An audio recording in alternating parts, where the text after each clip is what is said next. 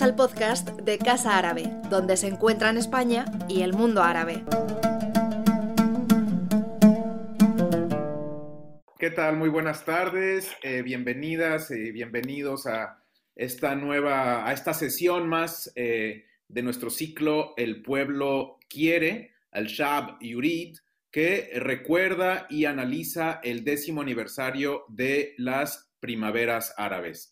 Comenzamos en diciembre eh, 2020, el año pasado ya, con un recorrido un poco más general sobre lo que llamamos el Estado tras las revueltas árabes. Y a inicios ya de este mes de enero hablamos de Yemen, un país que eh, ocupa, eh, mm, digamos, poco espacio para, para la dimensión de, la crisis que, que representa. Hoy, en esta ocasión, vamos a adentrarnos en la realidad de Egipto el país de la región con mayor peso demográfico, una nación clave también para entender la historia del siglo XX en eh, países árabes y el equilibrio de poder en este siglo XXI. Hace 10 años, eh, el año 2011, eh, muchos recordarán que vimos irrumpir en la escena mundial una serie de levantamientos populares iniciados en Túnez con la inmolación de Mohammed Bouazizi, pero con un efecto eh, dominó en el espacio norafricano, en Oriente Medio y eh, en el Golfo. La movilización de las calles produjo una fuerte presión social que llevó a la caída de más de un líder de la región muchos analistas anunciaron que se estaban sacudiendo décadas de letargo y que se desatarían transformaciones en la región. Otros fueron más cautelosos y mm, advirtieron que eh, conduciría al desorden y, y al caos. Entre los escenarios más simbólicos de la llamada primavera árabe fue la plaza de Tahrir, que significa liberación, en el centro del Cairo y la subsecuente dimisión del presidente Hosni Mubarak. Pero la transición de este país tan estratégico no ha sido fácil para la juventud entusiasta de 2011, eh, ni para aquellos que deseaban ver consolidarse un Estado civil y, democrático. Con el fin de analizar el legado eh, de Tahrir, y los efectos del péndulo político egipcio. Aquí en Casa Árabe eh, hemos invitado a dos analistas eh, con quienes vamos a contar hoy. Eh, Ibrahim Awad, profesor de Asuntos Globales en la School of Global Affairs and Public Policy de la Universidad Americana de El Cairo, y Francesca Chicardi, corresponsal de la agencia F en El Cairo. Bienvenidos a los dos. Estamos con algunos problemas de em, de transmisión y de conexión desde el Cairo, siendo pues un día donde justamente hay yo creo que mucho, mucho tráfico, eh, mucha em, eh, actividad y estamos eh, con un enlace telefónico a través de Skype con Ibrahim y estamos con Francesca que sí que tiene imagen por ahora. Esperemos que se sostenga a lo largo de nuestra charla. Así que eh, bienvenidos a Ibrahim y a Francesca. Gracias. Primero, vamos a hacer un repaso eh, cronológico. Eh, hay analistas que afirman que reducir las movilizaciones a un, em, a un efecto llamada, digamos, por, debido a las redes sociales, Facebook, Twitter, es simplificar, es ignorar eh, otros factores. Antes de enero 25 de 2011, hubo manifestaciones eh, de, otros, de otros tipos, hubo, hubo descontento, hubo em, organismos eh, sindicales, por ejemplo, en Mahalla, la fábrica de Mahalla, hubo también el movimiento Kefaya, que, digamos, mm, podríamos decir, anunciaban ya de alguna forma una inconformidad, una movilización en ciertos eh, sectores sociales que para muchos pues iban a ser, digamos, el preludio de lo que sucedió en 2011. Em, no sé, Francesca, tú, que, cómo, ¿cómo lo ves? ¿Cómo lo viste? Sí, Karim, eh, creo que el 25 de enero fue, digamos, el estallido o el momento histórico en el que confluyeron todos esos movimientos, ese malestar, ese descontento que llevaba allí muchos años Eh, como bien has dicho, si podemos poner una fecha de alguna forma para el inicio de, de la revolución, podría ser el 6 de abril de 2008, cuando hubo una huelga general y protestas en la ciudad de Mahal al-Kubra, en el Delta. Eh, que fueron eh, reprimidas, pero ese día fue el día que también se, eh, que se quemó la primera foto de Mubarak.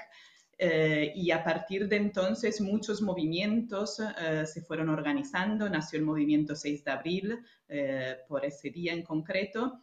Eh, y fue uno de los pilares o uno de los eh, principales movimientos revolucionarios en 2011 y existían otros movimientos sindicales y también pro democracia como el de Mohamed al-Baradei. Entonces había ya un, caldo de cultivo para esa revolución del 25 de enero. Ibrahim, ¿nos estás escuchando? Vaya, al parecer se ha cortado la línea.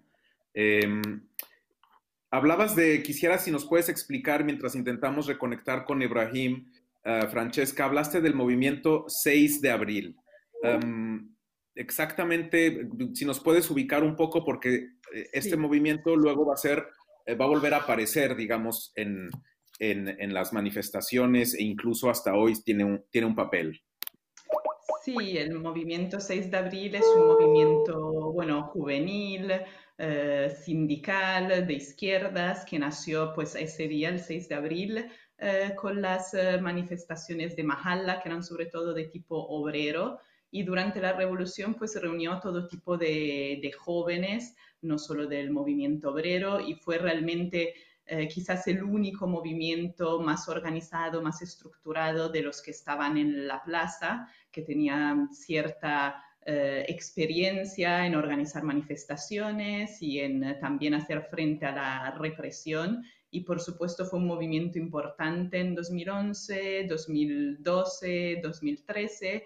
Y luego poco a poco pues ha ido mm, desapareciendo, básicamente sus líderes pues fueron encarcelados o ya no, no tiene ese papel eh, al igual que bueno, la mayor parte de la sociedad civil y de otros movimientos obreros o eh, de oposición, pues ya no tienen eh, espacio en Egipto para, para actuar.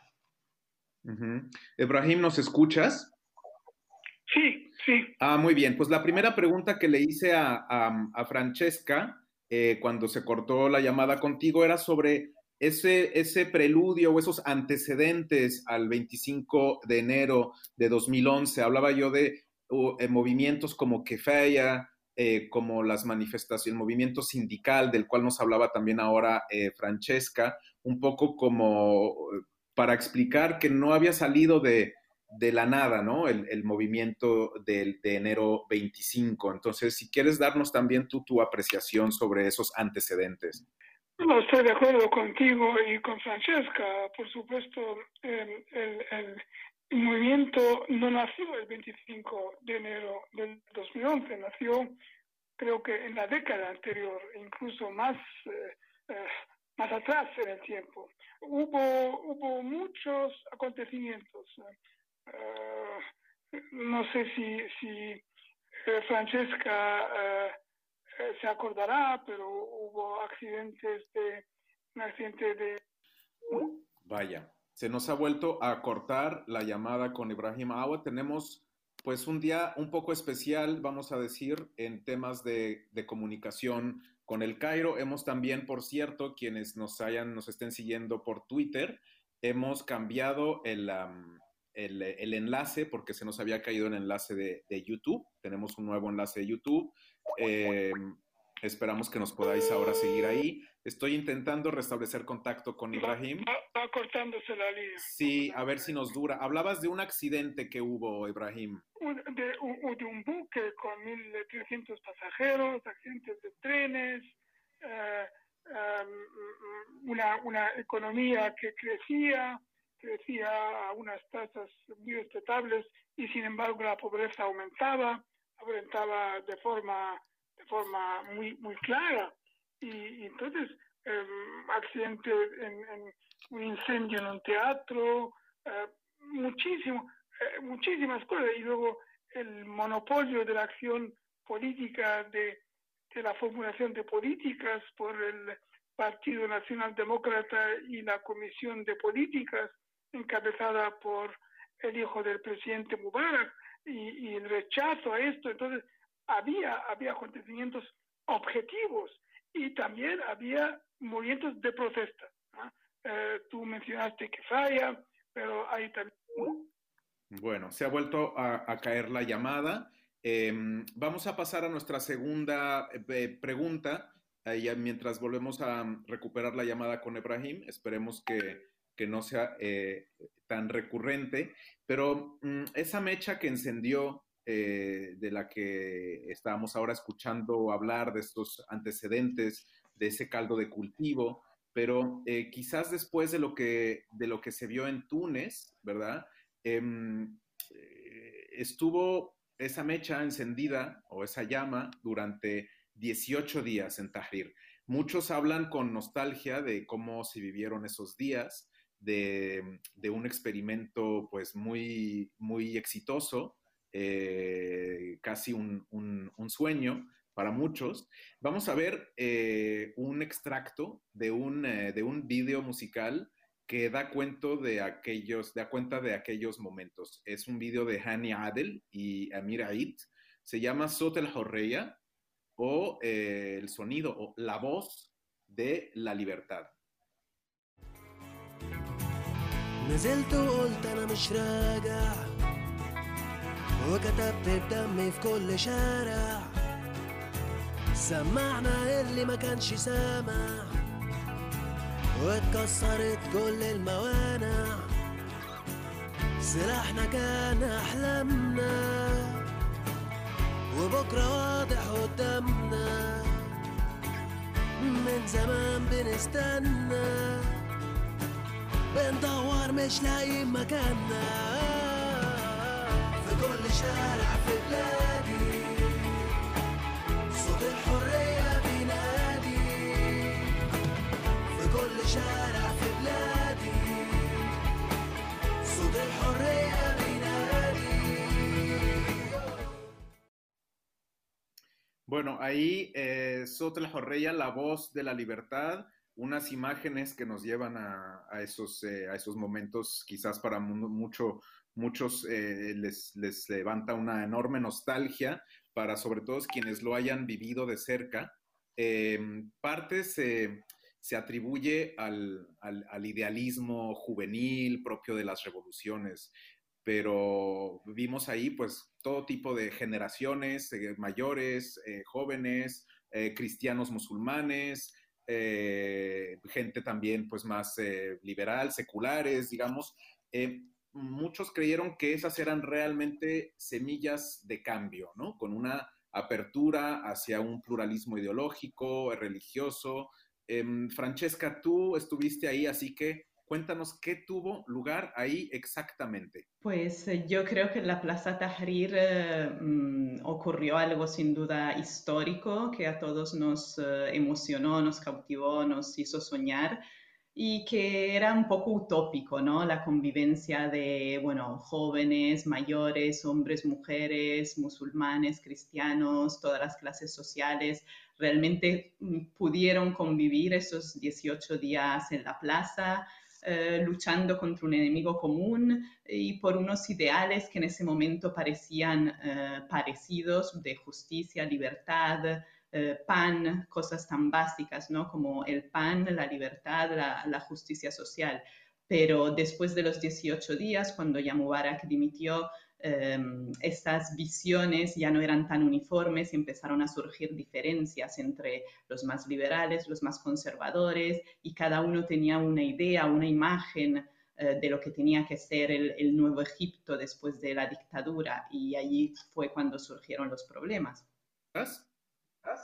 Sí, sí. Mira, eh, para resumirte, eh, estuve, eh, pasamos unos breves segundos de un video que se llama Sota la Jorreya, que se hizo muy viral en aquel entonces, en el que se mostraba la diversidad de la gente y el entusiasmo que hubo en aquellos 18 días de Tahrir.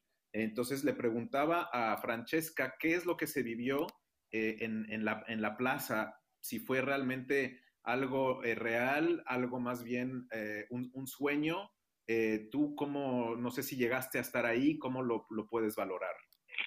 Sí, he estado. Ah, era un- un- un- un- una comunión realmente eh, pocas veces vista. Era, era algo que muchas generaciones eh, eh, se van a acordar de ello. Yo creo que fue muy, muy, muy emotivo y esperanzador al, al mismo tiempo. Eh, ahora, también escuché a Francesca hablar de las diferentes eh, corrientes entre los, eh, digamos, revolucionarios y tal. Yo pienso que uno de los problemas del, del, del 25 de enero, del movimiento del 25 de enero, llamémoslo revolución o levantamiento, fue que la- los movimientos de protesta antes del 25 de enero, en la década anterior, protestaron, pero el Vaya. Eh, qué pena que se nos interrumpa aquí el profesor Ibrahim Awad en, en plena... eh, a ver, vamos a ver.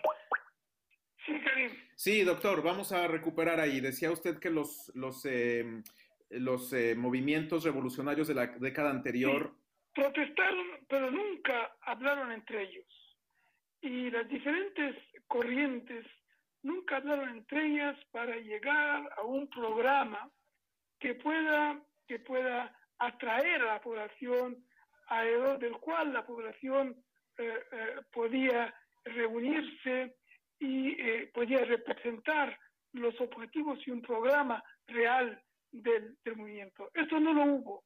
Hubo buenos sentimientos, hubo ideas, ideas dispares muchas veces, hubo unos eh, objetivos y valores eh, sin ninguna duda eh, de, de- de- de- gran importancia, pero no hubo un programa realmente. Y porque no hubo un programa tampoco hubo un liderazgo.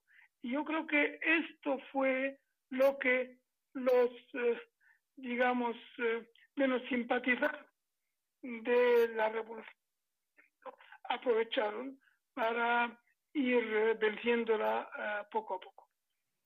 Tras la dimisión del presidente ah, Mubarak el 11 de febrero de 2011, comenzó un proceso eh, complicado, arduo, que solemos llamar transición. España ha vivido su transición. Muchos países eh, pasan por transiciones que no son particularmente eh, dóciles. Eh, hay incertidumbres, hay eh, altos y bajos, no hay una hoja de ruta concreta. Eh, y en, en, el caso de Egipto, eh, es muy posible que haya sido así para muchos eh, analistas que coinciden en que esa, esa, hoja de ruta pues no era, no era la acertada.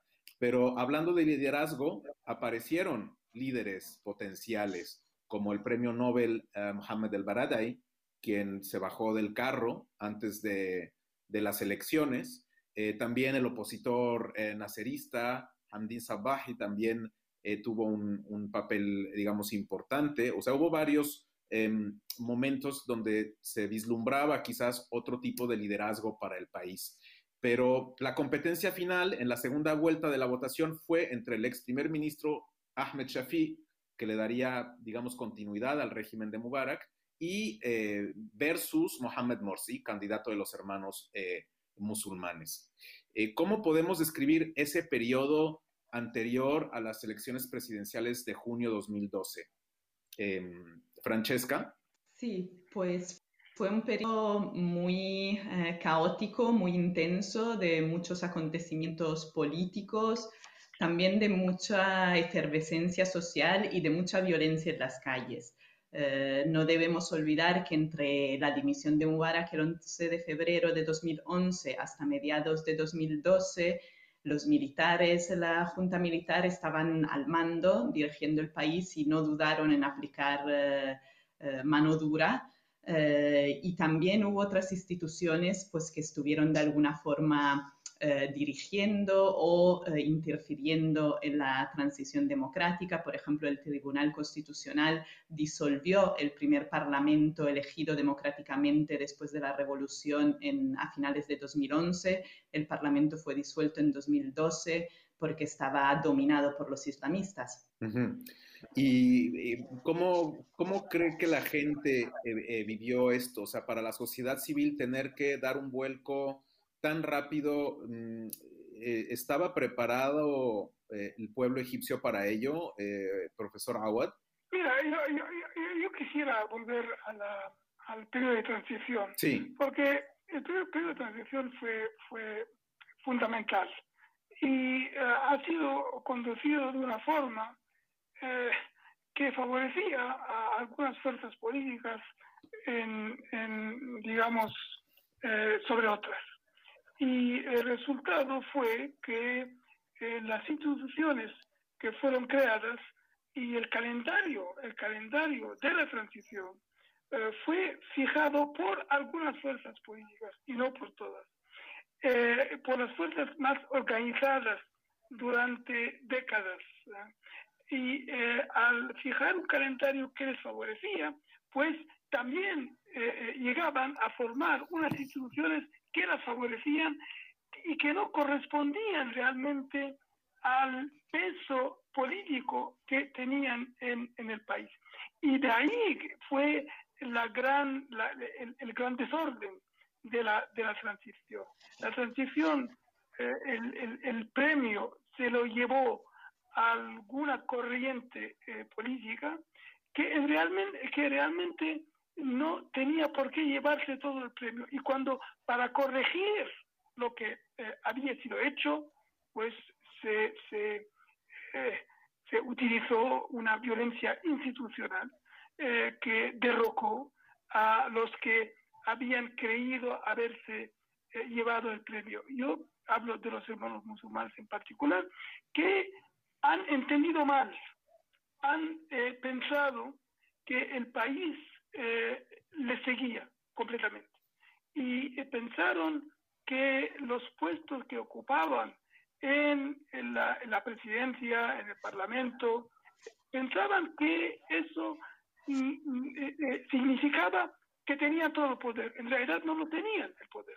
No tenían el poder ni en la cultura, ni en la política, ni en la justicia, ni en la seguridad, ni en los otros movimientos políticos.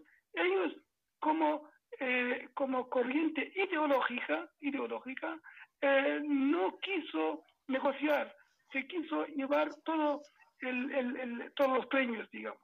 Y desgraciadamente han pagado por todo. Es una, es un, es desafortunadamente.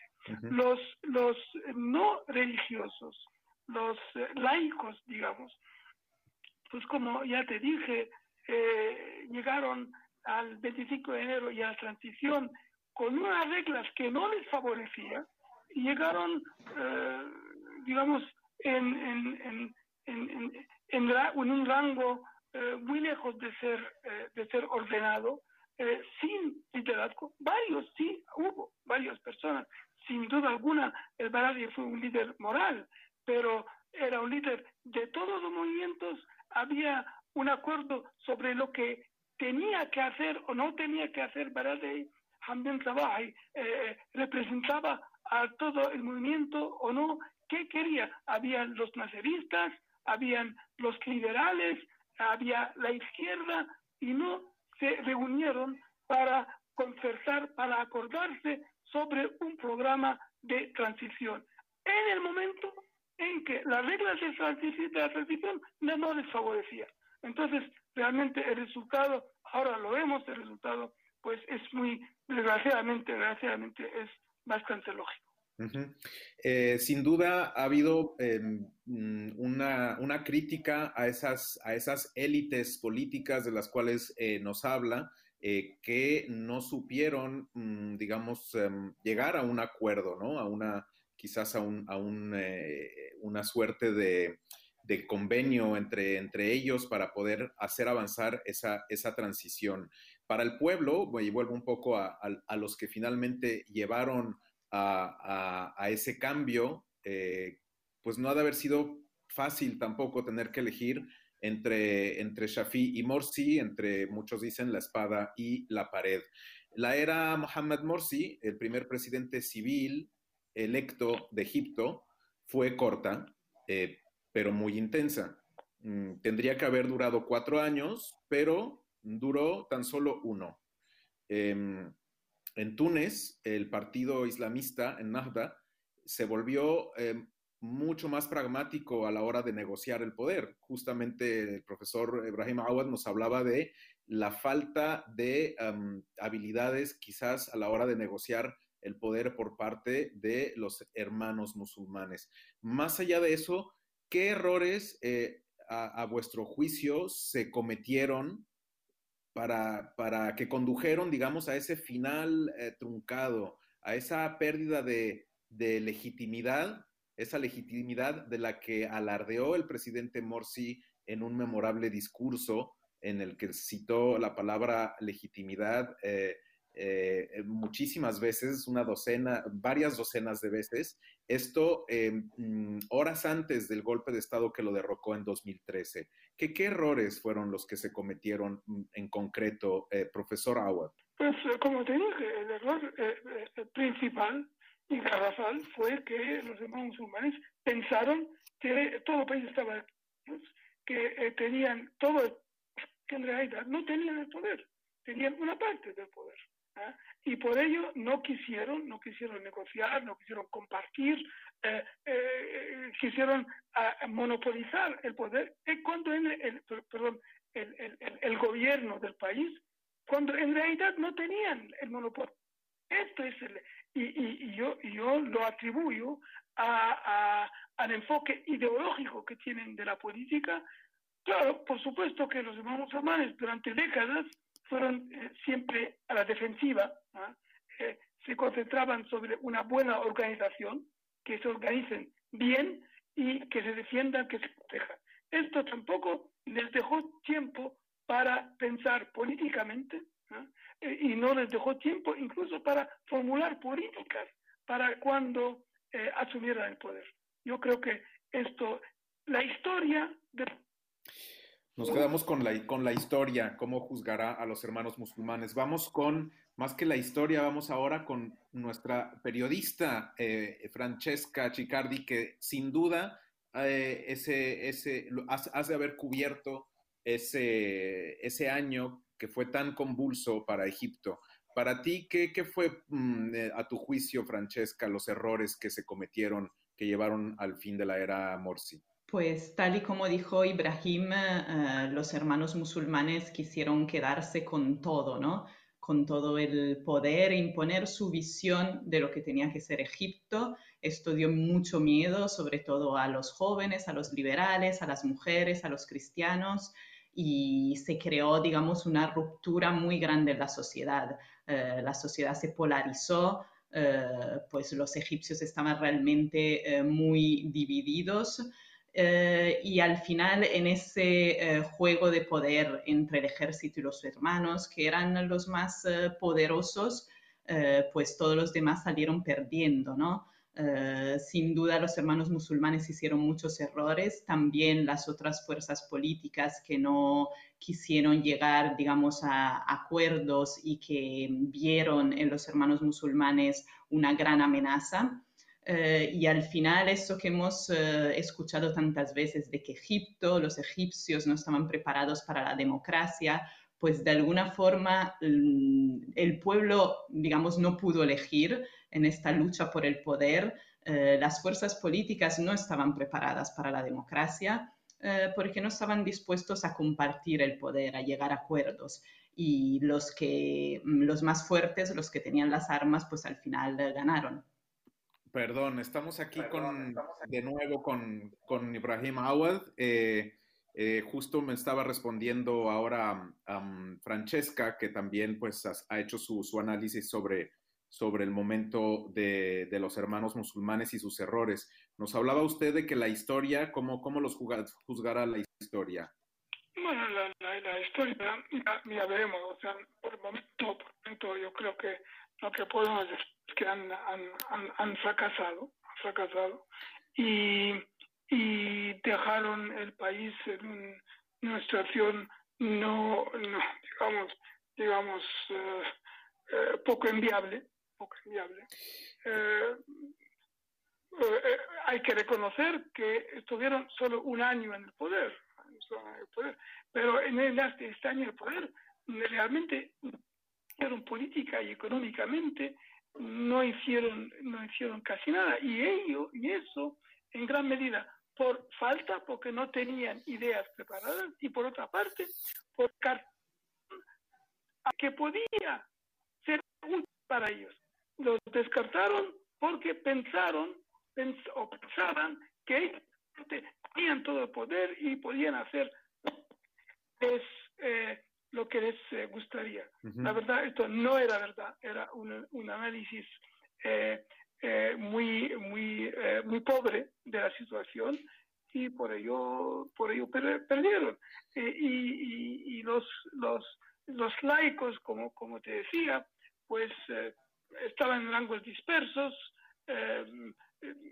lo que hicieron durante el año de los hermanos musulmanes fue tratar de crear un frente y el frente, el frente digamos, eh, montó una oposición. Vaya, hemos pedido contacto con, con eh, el profesor Awad de nuevo. Eh, disculpas nuevamente por esto. es un poco, está fuera de nuestras, de nuestras, em, digamos, em, posibilidades poder tener un, ahora mismo una conexión estable, pero volveremos con él.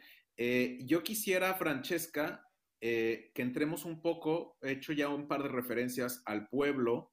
Eh, tú has hablado ahora mismo, has terminado hablando de ah, la polarización eh, que, ese año en concreto, el de Morsi, dejó, digamos, como legado en la, en la sociedad civil.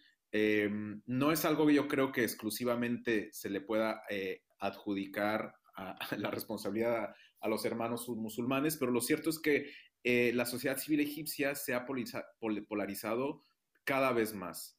Y me gustaría que hablemos de eso y de las, y de las eh, libertades individuales eh, que también se han visto em, afectadas en el país. Hace poco hicimos una, una sesión sobre, sobre salud mental en países árabes eh, con ocasión de los Objetivos de Desarrollo ah, Sostenible, que es un ciclo que estamos también desarrollando de charlas en Casa Árabe. Y aunque los egipcios no han sufrido guerras eh, o ocupación de la misma forma que sirios o palestinos, sí nos indicaba la, especialista que había, eh, Salituma, por cierto, la doctora Salituma, que había otro tipo de traumas, que había una enorme ansiedad. Eh, muchos egipcios van directamente a las farmacias por ansiolíticos, opiáceos y demás. Eh, y bueno, están, estas ansiedades, al parecer, están muy asociadas a esta última década, a estos altibajos que han tenido, a estas decepciones eh, de ver caer el muro de miedo, de volverlo a ver erigirse. tú sin duda que llevas tanto tiempo en Egipto, eh, puedes hacernos también una, valoración de, esta sociedad civil. ¿Cómo la ves hoy? Pues eh, sin duda eh, las personas que participaron en la revolución directamente o que de alguna forma estuvieron involucrados, estuvieron ilusionados, participaron en algún tipo de, cambio, ya sea social, político, económico, con, eh, desde empresas, eh, startups, hasta cualquier otro proyecto que surgió en ese eh, boom después de la revolución en el que nacieron muchísimas ideas, muchísimas ilusiones y sueños, pues todas esas personas, estamos hablando de gente que en aquel entonces pues tenían 20 y poco o incluso 30 y ahora pues tienen 10 años más y realmente están pues perdidos Em, desilusionados, deprimidos, defraudados, em, se sienten pues mm, que no tienen un hueco en este país, ¿no? Que de alguna forma han quedado fuera eh, de, lo que es Egipto y aparte de los que han sido perseguidos, em, los que están en la cárcel, los que han tenido que marcharse. Y si bien el país sigue muy polarizado, no tanto como antes, pero sigue habiendo una, clara diferencia entre los liberales y los eh, islamistas. eh, todos se han quedado sin nada, ¿no? Después de varios años, eh, después del golpe de Estado de 2013, todos se dieron cuenta que mm, salieron perdiendo y que ahora, digamos, no hay hueco para ellos en Egipto de ninguna forma.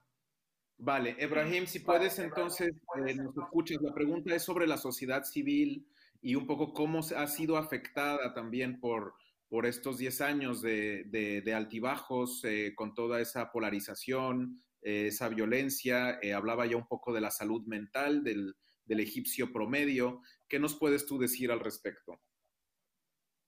No, el, el, el espacio para la sociedad civil está muy restringido ahora mismo. Durante en, del 2011 al 2013 hubo el espacio fue bastante amplio eh, tal vez en décadas no se había movido con tanta eh, con tanta libertad, digamos, en tanto espacio la sociedad civil. Pero después se fue restringiendo la, el espacio de la sociedad civil y ahora mismo está, está digamos, enfrentándose con, con problemas eh, bastante importantes. Claro, que cuando hablamos de sociedad civil también hay que hablar por sectores. ¿no? Hay sectores de la sociedad civil que están actuando, ¿no? pero hay otros sectores en donde, por supuesto, eh, los problemas son, son, son mayores. Eh, sectores que se interesen a la acción social, por ejemplo, eso sí pueden, los puedes ver. Están moviéndose, hay una ley, nueva ley que ha sido adoptada, pero otros sectores eh, lo, los, está, eh, los está viviendo, viviendo muy mal. Uh -huh. La economía, hablemos un poco de economía, porque bueno, como bien nos recordaba eh, Francesca, eh, la primera reclamación en las calles en Tahrir, eso de Aesh, Horreya o Adala Ektemaiya, era Aesh, que es pan, era lo primero, después venía la libertad y la justicia social, digo, todo era un, un combo, pero, pero finalmente el pan era lo primero, ¿no? Eh, la economía, desde luego, ha sufrido una auténtica eh, conmoción. Ha habido una caída estrepitosa de, de, del, por ejemplo, el ingreso del turismo, entre otras, eh, pero también ha habido nuevas propuestas para reactivar el, el Producto Interno Bruto egipcio por parte del actual gobierno del presidente Abdel Fattah el-Sisi. Por ejemplo, el nuevo canal de Suez, o, erigir una nueva capital administrativa. Eh, para ustedes, ¿cuáles, ¿cuáles son las perspectivas económicas del país y el papel de sus élites, en concreto de la cúpula eh, militar, eh? Mira, yo creo que lo más importante que ha sido hecho económicamente fue eh, el acuerdo con el Fondo Monetario Internacional. Uh, ¿Me estás escuchando? Sí. Sí, de acuerdo con el Fondo Monetario Internacional, porque Egipto sufría ya desde décadas de un déficit enorme en el presupuesto y en la uh, balanza de pagos. Y el, el acuerdo um, tenía como objetivo reducir el, um, el, el, déficit y reducir la deuda pública. Eh, esto los economistas estaban de acuerdo en que había que hacerlo. El problema era en cuánto tiempo y eh, eh, eh adoptando qué medidas en, en, en específicamente. El problema fue muy duro, muy, muy duro, porque el, el margen de tiempo para llegar a los objetivos fue muy corto eh, y también ello supuso, por supuesto, una depreciación de la libra egipcia y un encarecimiento de la vida, porque la depreciación fue de, del 100%, encarecimiento de, de, la vida, y luego, por supuesto, para, eh, cerrar el, el, déficit del, del, presupuesto, se impusieron eh, eh, tasas de todas, de todas formas, se subieron la, la, el, los precios de la electricidad, eh, se redujeron, se redujeron eh, la, los subsidios y esto, claro, pesó mucho para, para la población. Claro que eh, en, en, líneas generales los balances las grandes líneas como eh, déficit eh, y inflación, pues sí, bajaron. Y la inflación bajó, también la inflación bajó por el, eh, digamos, el, el efecto del, de- de- de- del COVID en el mundo entero, la- el, movimiento económico, digamos, la acción económica fue reducida. eh, y, por ello hay poca inflación ahora mismo, ahora mismo, pero los eh, precios están eh, bastante, bastante altos para la población, muy altos para, para, para la población. Eh, tenemos un problema de, de desaparición de los ingresos del turismo, baja de los ingresos del canal de Suez, por, por supuesto, porque el comercio internacional ha sido afectado por la pandemia. Es una situación difícil, difícil, pero con un esfuerzo enorme que está requerido de la población. Ujú. Pues suena efectivamente como una, una presión aplastante para, para la población, la población egipcia. Eh, efectivamente, yo he oído hablar de los precios de los insumos eh, y, de, y de las materias primas y demás que están realmente por los aires. Eh, Francesca, tú, em, ¿cómo, cómo has podido em, percibir estos, que, estos cambios económicos del país? Y como hablaba yo un poco del papel eh, de, de sus élites y concretamente eh, de la cúpula militar. Eh, pues eh, sin duda el presidente Al-Sisi ha apostado por eh, la economía en los últimos años, por los grandes proyectos, eh, como bien has mencionado, pues el nuevo canal de Suez, la nueva capital, eh, una veintena de nuevas ciudades que están surgiendo en, en todo Egipto, puentes, carreteras. eh, todos estos proyectos que dan una idea de desarrollo, de crecimiento, pues al final no se refleja ¿no? en el bolsillo del egipcio común. Eh, este nuevo Egipto eh, que de alguna forma pues el gobierno de Al-Sisi quiere crear es un Egipto cada vez más desigual, ¿no? Hay una, una distancia, la distancia entre la clase alta y la clase baja se ha eh, eh, agrandado eh, porque la clase media se ha empobrecido, eh, sobre todo desde la devaluación de la libra de la que nos hablaba Ibrahim. Y sin duda eh, la gente sufre mucho económicamente. Eh, este, el año pasado, en 2020, pues eh, han sufrido los efectos de la pandemia, eh, la bajada de los ingresos del turismo, se suman pues muchísimas cosas, ¿no? Hoy el presidente Al-Sisi hizo un llamamiento a, a los jóvenes de la revolución, eh, diciéndoles que, que, que, hagan esfuerzos por el desarrollo del país, ¿no? que contribuyan al desarrollo, pues en lugar de eh, criticar o protestar. Eh, pero realmente para muchos jóvenes, sobre todo, es difícil encontrar una, una oportunidad para desarrollarse y también para las eh, empresas, incluso las más afianzadas, han tenido momentos difíciles para hacerse un hueco en medio de los grandes proyectos que están dirigidos y en muchos casos ejecutados por los militares.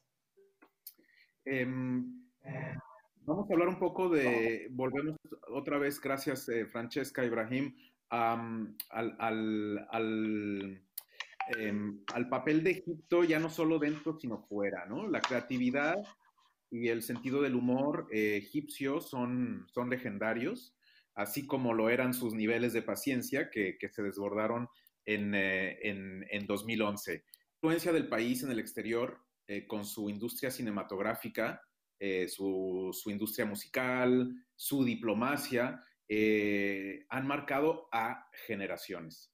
Eh, ahí vemos a, a, a Yusra, eh, esto, es, esto es, no, es muy gracioso, es Bus, el Wawa, es un, dale un, beso a la pupa, a la herida, es una canción de Nancy Ashram y, y es un graffiti de Om Kalsum que han puesto ahí, y ahí vemos la, a la actriz Yusra, con el secretario general, ex, ex secretario general de Naciones Unidas, Ban Ki-moon, un poco para ilustrar con estas imágenes de lo que hablaba del, del, humor, de también de esa proyección internacional que tenía Egipto en la región. Eh, en la actualidad, yo quisiera preguntarles eh, si se ha deteriorado ese, ese ímpetu egipcio, esa, esa, eh, ese, em, energía, esa energía tanto dentro como fuera de sus fronteras, porque pareciera que hay desde luego nuevos competidores en el barrio, como son mm, los países, algunos países del Golfo.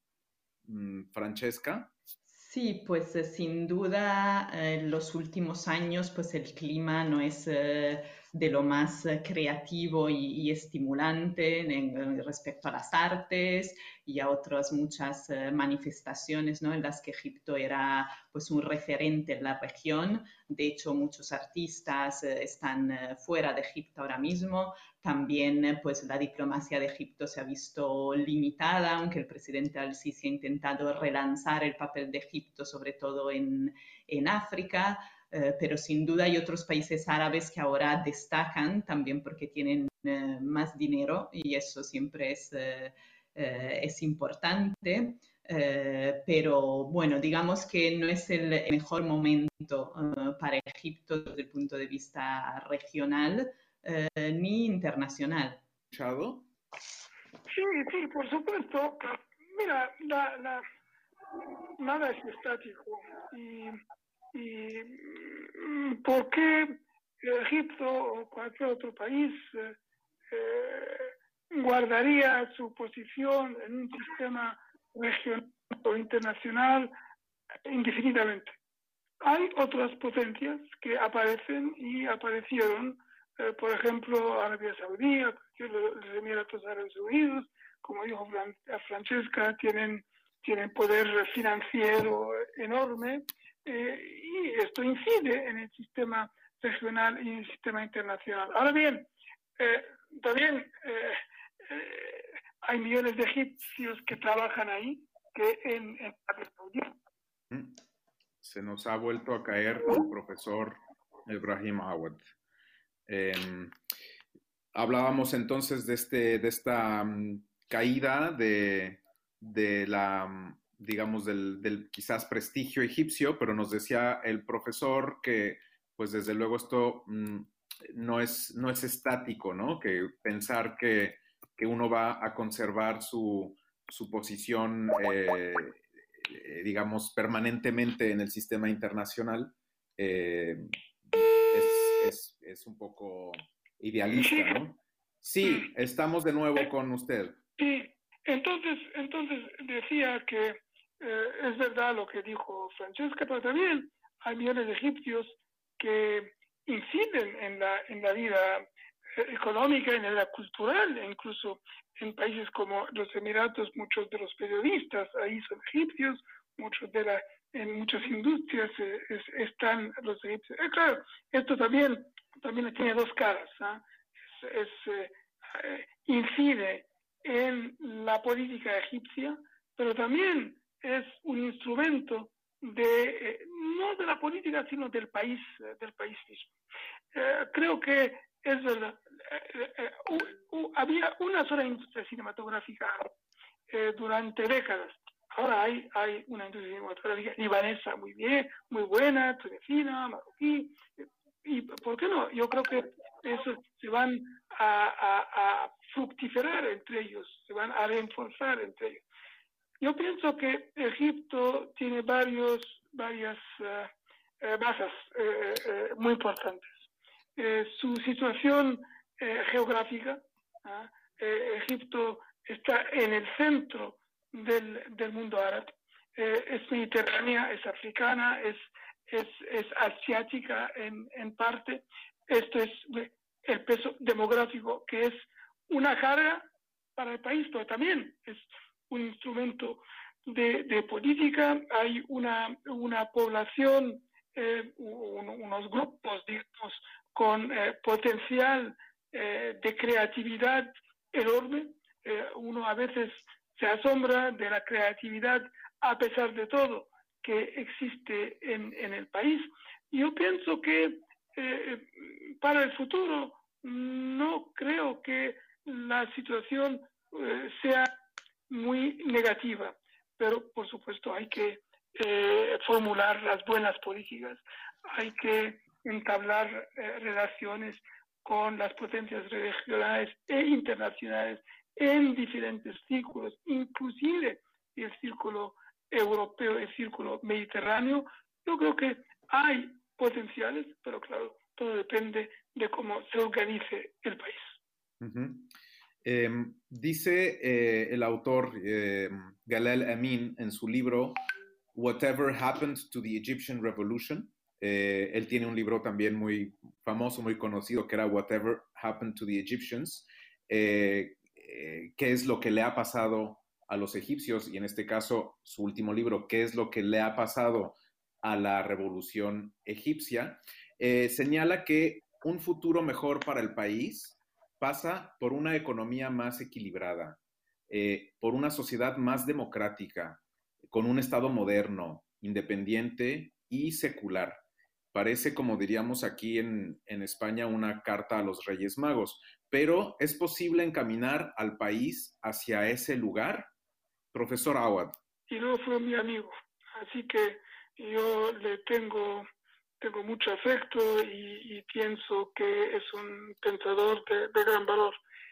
Eh, yo creo que la cuestión no es que sea posible o no sea posible, sino, sino que estos deberían ser objetivos hacia los cuales obremos. ¿no? Tenemos que obrar para llegar a este, a este punto y tenemos que ser inventivos y eh, tratar de abordar las diferentes cuestiones de una forma eh, que, eh, que corresponda a los eh, momentos que, que vivimos.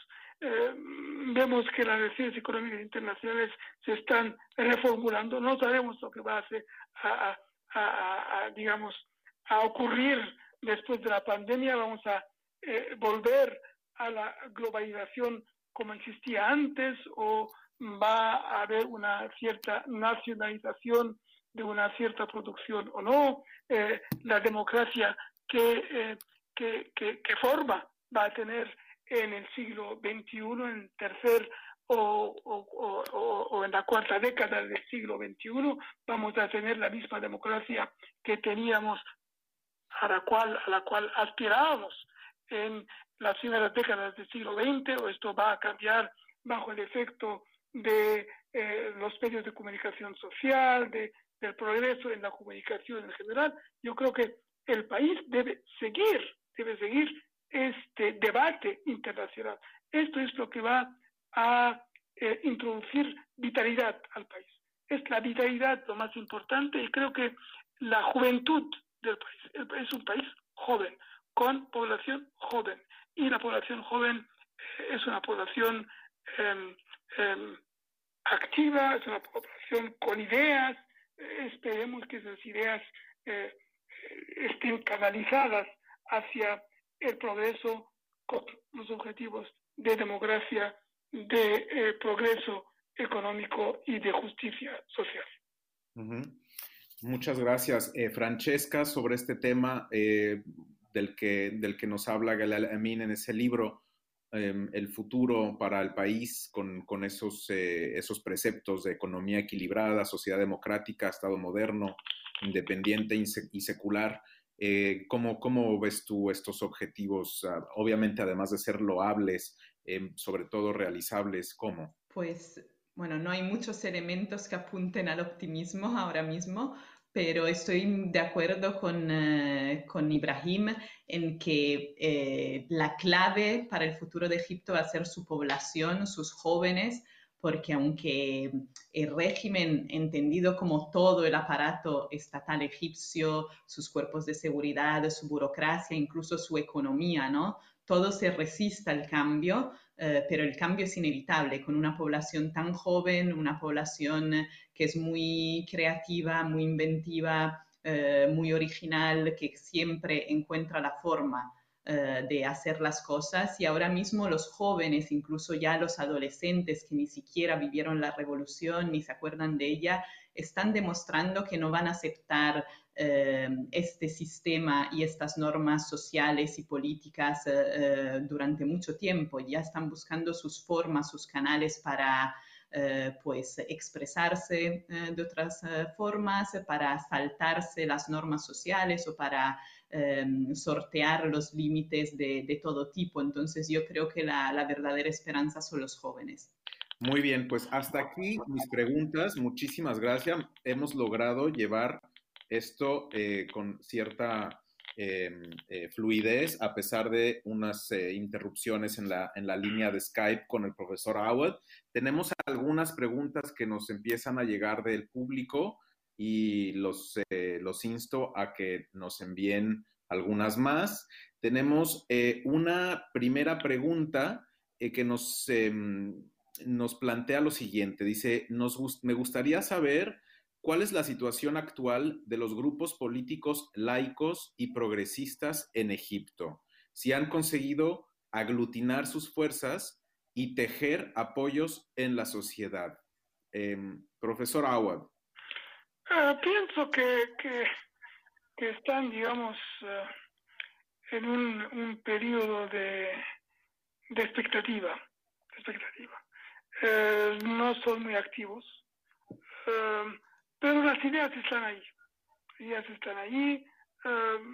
¿Qué es lo que eh, lanzaría de nuevo eh, los movimientos eh, laicos, liberales y, de izquierda? No se puede saber por el momento, pero las ideas no han desaparecido. Como dije en mi intervención anterior, esas ideas no deben ser fijadas en el tiempo, sino que deben ser abordadas dinámicamente eh, en, eh, a la luz de la situación del país, de sus eh, pu- pu- puntos mm, eh, más de fuerza y de sus debilidades eh, en la situación regional, la situación internacional.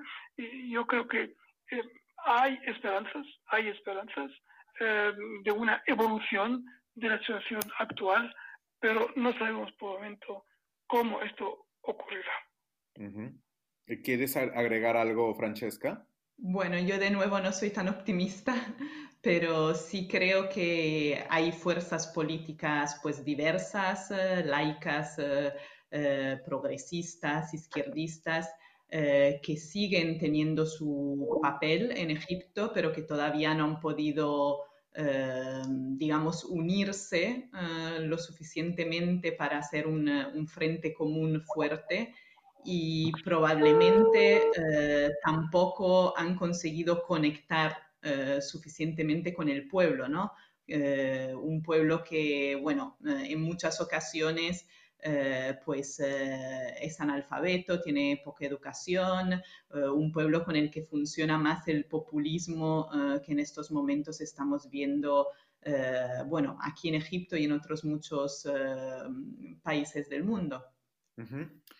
Em, tenemos otra pregunta que tiene más que ver con em, un, viaje del presidente eh, Sisi a Francia y eh, Simo Gon nos pregunta cómo valoran la condecoración del presidente Macron al presidente Sisi y si esto es la señal adecuada a los defensores de la democracia y del Estado de Derecho en Egipto.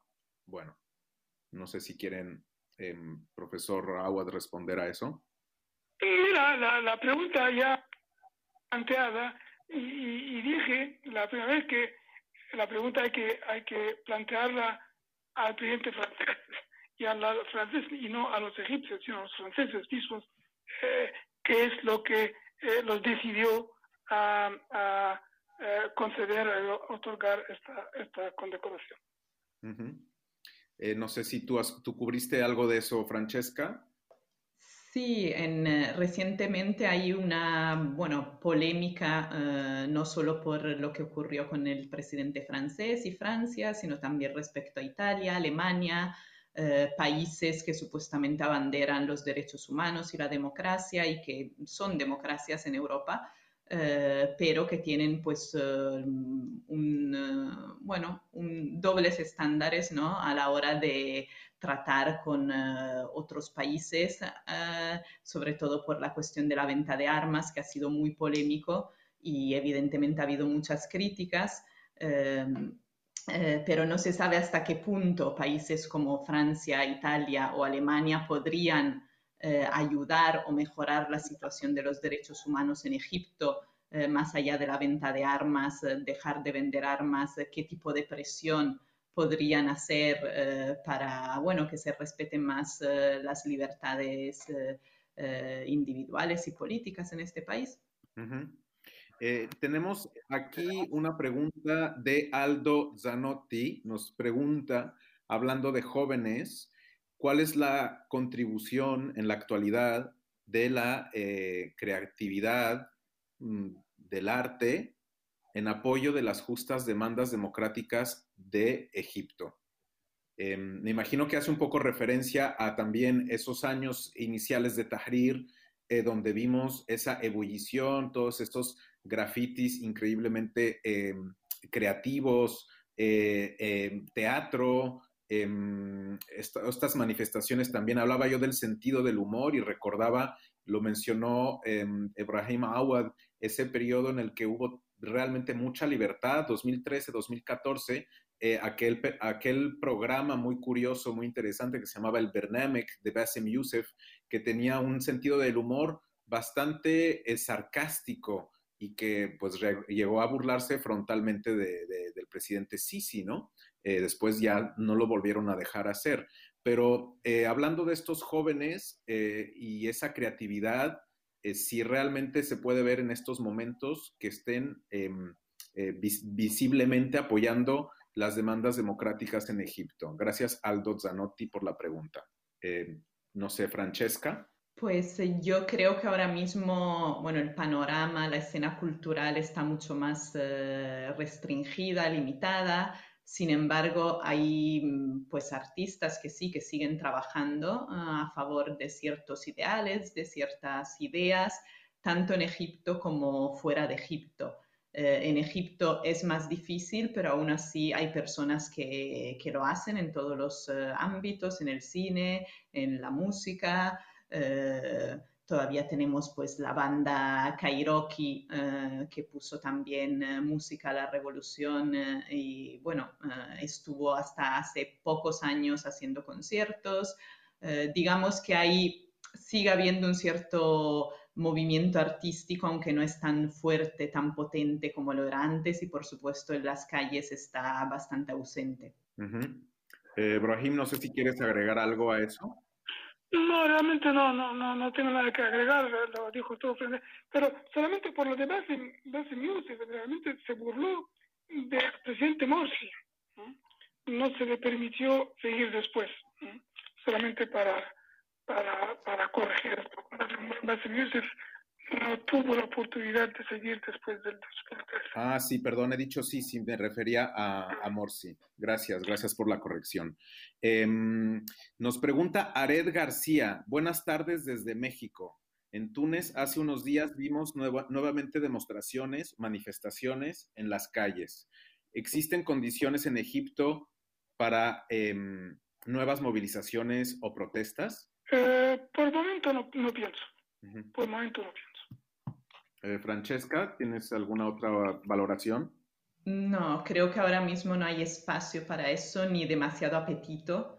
Eh, las últimas manifestaciones así mm, grandes, entre comillas, que no fueron tan grandes, eh, en eh, 2016, eh, pues acabaron con muchos arrestados y las de 2019 eh, que fueron muy limitadas, muy poco organizadas, espontáneas, las que convocó eh, el, el constructor egipcio que está exiliado en, en Barcelona, eh, pues tampoco, mm, digamos, tuvieron mucho éxito y a, y a partir de ahí ah, no se ha vuelto a, a intentar, ¿no? Porque cada vez que hay un intento, pues son muchos los arrestados y, y hay muy poco apetito realmente de arriesgarse a eso. Bueno, se habla de unos 60 mil presos políticos. ¿Eso es una cifra mm, correcta? Eh, la pregunta es, cifra. Pues cualquiera de los dos, eh, hablando de este tema de justamente de poder, em, mm, el espacio para la expresión eh, que se ha reducido tanto, eh, ha habido críticas, eh, sobre todo por la cantidad enorme de presos políticos que tiene ahora mismo el país. No sé si, si esa, esa cifra es aproximada, es correcta, eh, si habéis tenido oportunidad de... Mm, No, no pienso que haya, que haya una, una estimación, digamos, en la cual te puedes fiar completamente, Mm, pero hay, hay, hay, sí, hay decenas de miles de millares, pero cuántos realmente yo no te sabría decir. Bueno, tenemos una pregunta sobre el movimiento literario. Es la última pregunta que nos llega, si te, de Rocío Fernández. No sé si, si tenéis alguna opinión, si habéis eh, estado siguiendo un poco las novedades literarias en, estos, en esta última década. Ah, Pues Adelante, Ibrahim. sí.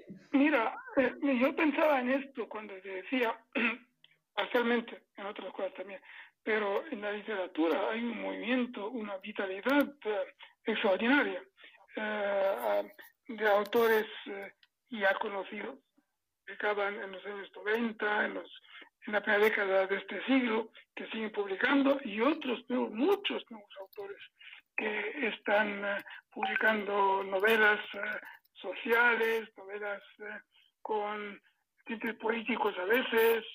Yo creo que hay una vitalidad muy grande en la literatura en, Egipto, por supuesto que es de calidad pero hay una vitalidad sin ninguna duda que existe en, el país.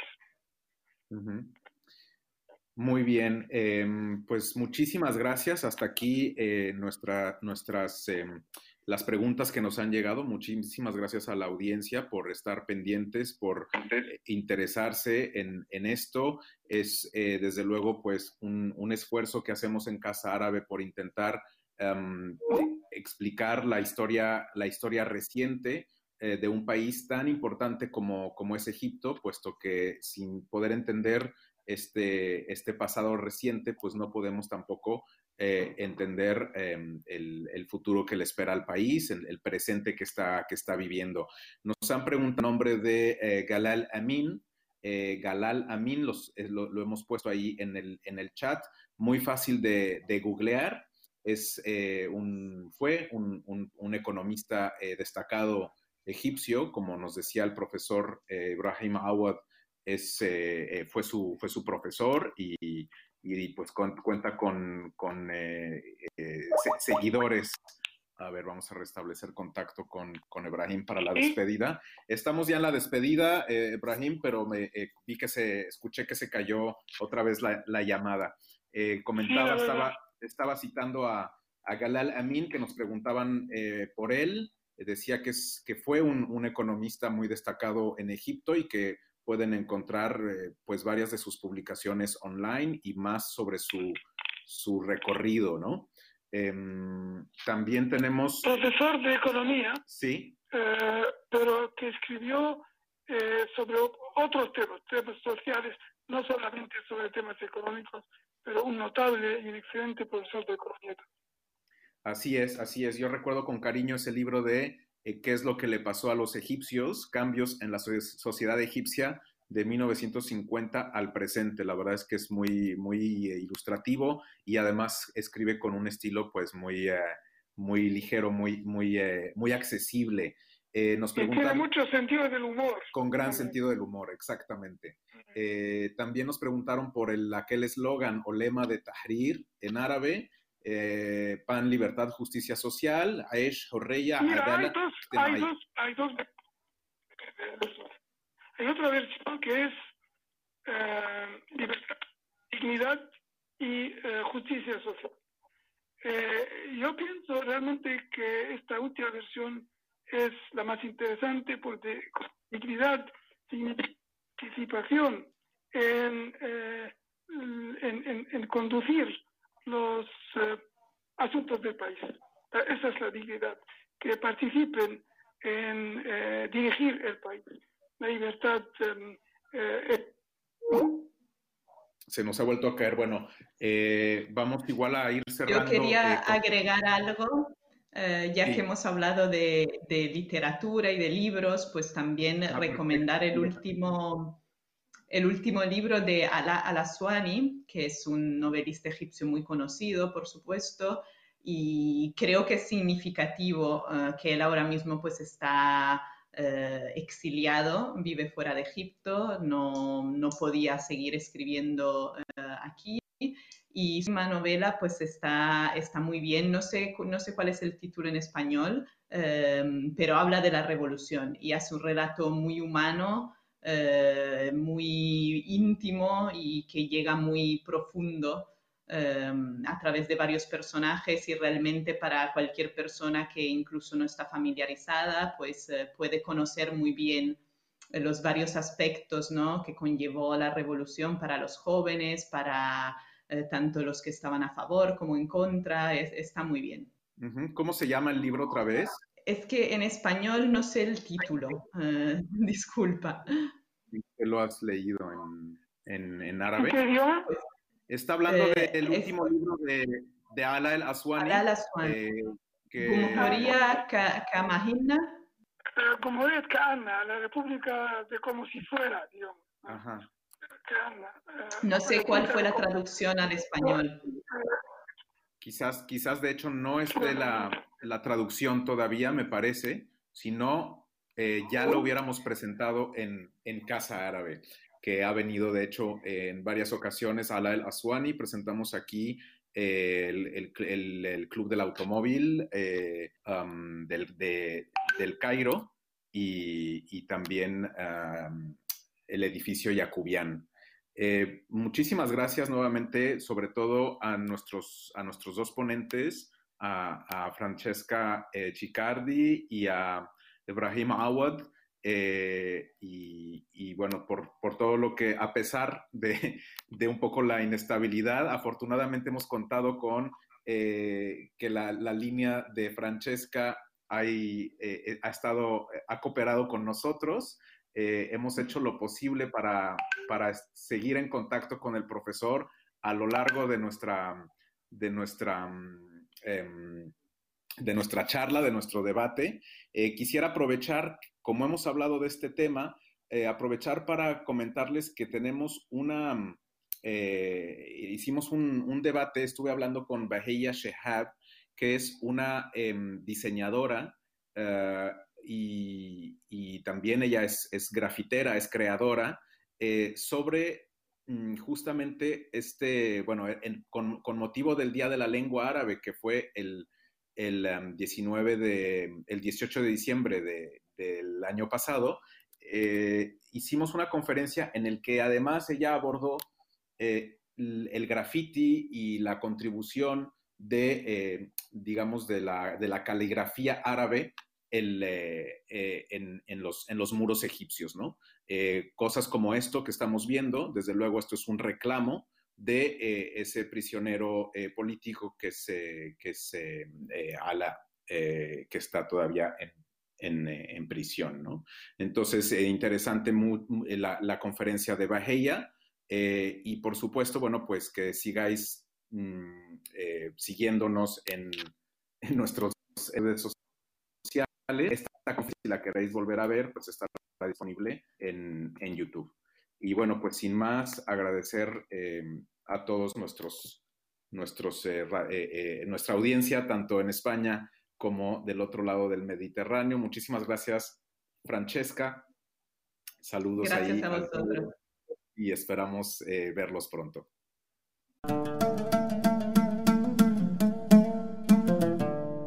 Gracias por escucharnos. Si quieres estar al corriente de todas nuestras actividades, consulta nuestra página web en www.casaarabe.es. También puedes seguirnos en nuestros canales en las redes sociales en Instagram, Twitter y Facebook.